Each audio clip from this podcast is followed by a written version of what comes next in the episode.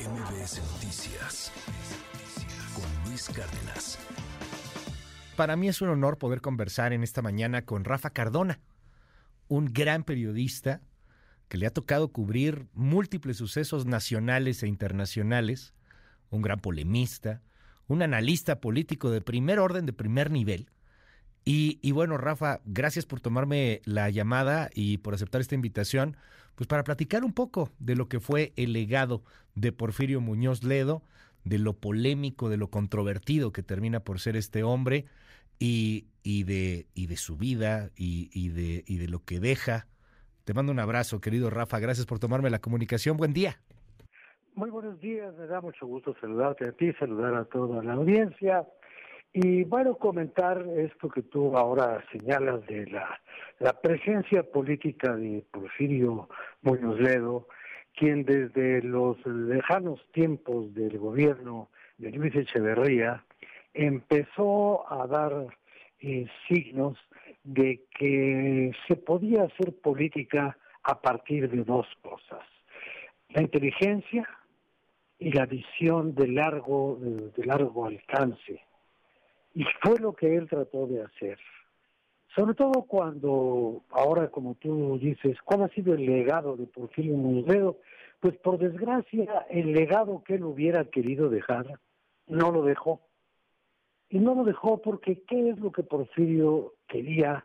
Creo yo un poco pues, influido por su vida en Francia, eh, donde él dio el paso de una república a otra y los franceses, como todos sabemos, ahora viven en la quinta república francesa. Entonces, él dijo que era necesario crear otra república, una nueva república mexicana, y que para eso era necesario hacer una nueva constitución. Esa fue la verdadera obsesión eh, teórico eh, filosófica dentro de la política de Porfirio y fue lo que no pudo hacer. Y en el camino, mientras no pudo lograr ese ese gran proyecto que hubiera sido una refundación republicana, pues él logró cosas muy importantes. La primera, a partir de que él hizo, junto con Cuauhtémoc Cárdenas, eh, ese desgajamiento del Partido Revolucionario Institucional, iniciado con la corriente democrática que después le dio lugar al Partido de la Revolución Democrática y después eh, derivó o degeneró, como cada quien lo quiera decir, en Morena, bueno, pues sin eso no se entiende el México contemporáneo. Hubo un cambio de sistema, aunque no se pudo hacer lo que él siempre quiso, que era una reforma del Estado que se vería coronada, como ya había yo dicho, con la nueva Constitución Nacional. Sin embargo, él logró eh, participar en la Constitución de la Ciudad de México, que fue un cambio de Estado en la condición de la, de la capital de la República. Fue un, un intento desde mi punto de vista fallido, pero fue un logro porque le dio otra otra formación orgánica a la Ciudad de México. Quizás no fue la mejor, pero fue la que en ese momento se pudo hacer. Y por otra parte, en el terreno internacional, yo creo que es en donde más brilló Porfirio Muñoz Ledo, porque aquí es muy fácil brillar si tienes junto a ti a Mario Delgado ahí cualquiera, cualquiera brilla, ¿no? Sí, claro. Pero cuando estás haciendo política en Europa y en, la Organización de las Naciones Unidas, pues ahí ya tienes a competidores de otro peso. Ahí ya te tienes que poner a discutir pues eh, con, con el señor Mitterrand y con el señor Willy Brandt y con todos los grandes políticos europeos de la posguerra a los cuales pues él conoció de una manera de una manera abierta y con quienes participó. Y yo creo que un logro que Porfirio tuvo y que quedó también opacado un poco por, por la mala propaganda del hombre que lo llevó a la realidad, que fue el presidente Echeverría, fue que Porfirio Muñoz Ledo trasladó el concepto de los derechos humanos a los derechos y responsabilidades de los estados que no son más que la construcción de los hombres aplicado al funcionamiento de las organizaciones nacionales. Porfirio Museo fue el gran autor intelectual de la Carta de los Derechos y Deberes Económicos de los Estados, que le sirvió a Echeverría para darle 40 veces la vuelta al mundo, promoviendo no la Carta, un documento que fue aprobado por unanimidad en la Asamblea General de las Naciones Unidas, sino para promoverse a sí mismo. Pero Porfirio eh, entendió eso que muchos años después, ahora ya empiezan a discutir las naciones, cuáles son los límites y cuáles son las responsabilidades de los estados en tanto entidades supranacionales. Entonces, Porfirio tenía una visión muy clara del mundo, del mundo político, era un hombre extraordinariamente ilustrado, tenía amigos en la literatura, en la música, en la poesía, eh, podía hablar de cualquier tema con un conocimiento, yo no diría que tenía los conocimientos literarios de Octavio Paz, no, pero, se defendía bastante bien. Pero podía hablar de poesía y de literatura durante una hora con Octavio Paz. O con Carlos Fuentes, que era su gran amigo. En fin, era un hombre, en cierto modo, un renacentista y un hombre que tenía visión cultural, visión política y que además tenía algo que los políticos ya perdieron. Tenía el sentido del humor ácido y en algunos momentos autocrítico.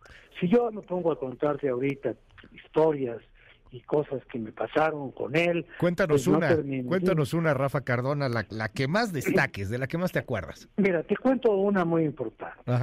Cuando yo trabajaba en la presidencia de la República como director de información, eh, Porfirio estaba iniciando las pláticas y las reuniones para crear la corriente democrática del PRI. Y un día que yo iba entrando a mi trabajo pues, en el Palacio Nacional, en la, banqueta del Palacio Nacional, me lo encontré y nos saludamos y cómo está y que mucho gusto y que tal y cual. Entonces me dijo, oiga, estoy haciendo un grupo de análisis político y estamos teniendo reuniones muy importantes en el partido. Yo lo quiero invitar a que usted participe, porque es muy importante una visión desde dentro de la presidencia. Y usted trabaja cerca del presidente. Participe del diálogo y participe de la, de la negociación y participe del análisis. Entonces le dije, mire, yo no puedo tomar esa decisión en este momento porque tengo que consultar con mis superiores. Usted sabe cómo funciona esto. Él había sido subsecretario de la presidencia en otro gobierno. Ya. Entonces me dijo, claro, lo entiendo muy bien y tal. Yo fui, hablé con quien tenía que hablar, pregunté lo que tenía que preguntar y solicité el permiso que tenía que pedir. Y me dijeron que no. Dijeron, tú no te metas en cosas del partido, tú estás aquí para trabajar en cosas del gobierno, no del partido. Bueno, pues yo me, discipliné y me quedé callado y todo. Pero después teníamos en la presidencia de la República a un colaborador que se llama Pedro Baroja y dile que le mande un recado a Porfirio de que ya le pare. Entonces yo le pregunté a quien me lo ordenó, le dije, bueno, ¿Y qué le digo al señor Baroja? Que le pegue fuerte, que le pegue quedito o que nomás le haga un cariñito. No, así a medias, a medias. Bueno, se publicó el artículo. Y a los pocos días fue el desayuno de la unidad revolucionaria. Yo acudí porque iba el presidente.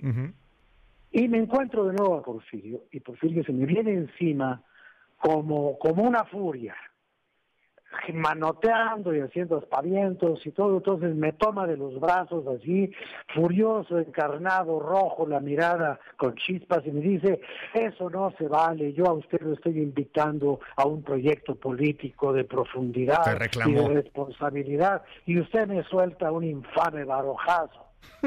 Barojazo. Y yo, y yo le dije, oiga, perdón, pero cuando quiere usted hablar de asuntos de Pedro Baroja, mire para insurgentes no mire para los pinos, y le señalé al secretario de prensa y propaganda del PRI que venía caminando sin saber ni de qué se trataba. que era un gordo maravilloso que se llamaba Juan Saldaña. Ok. Y entonces le va encima a Juan, y hablando de cosas, creo que confundió la fecha porque hablaba mucho del 10 de mayo. Y, y, entonces le empezó a decir a Juan cosas horribles y Juan no sabía de qué se trataba. Ya. Y cuando se dio cuenta de que yo lo había engañado dos veces, se regresó a buscarme, pero ya no me encontró porque ella me había subido en mi coche y ya iba yo por el viaducto. Entonces, después de eso, lo recordábamos con, pues, con simpatía y como una cosa que había ocurrido entre nosotros y no hay problema de esa naturaleza que no se disuelva, como dice Joaquín Sabina, como dos peces de hielo en un whisky on the rocks. Más de uno, Y mil- seguramente, querido Rafa Cardona. Mil de esas, mil de esas. Te mando un abrazo y gracias por regalarnos estos minutos aquí en MBS Noticias. Te leemos siempre ahí en Crónica, Rafa. Gracias. Muchas gracias, gracias. Buenos días a todos. MBS Noticias con Luis Cárdenas.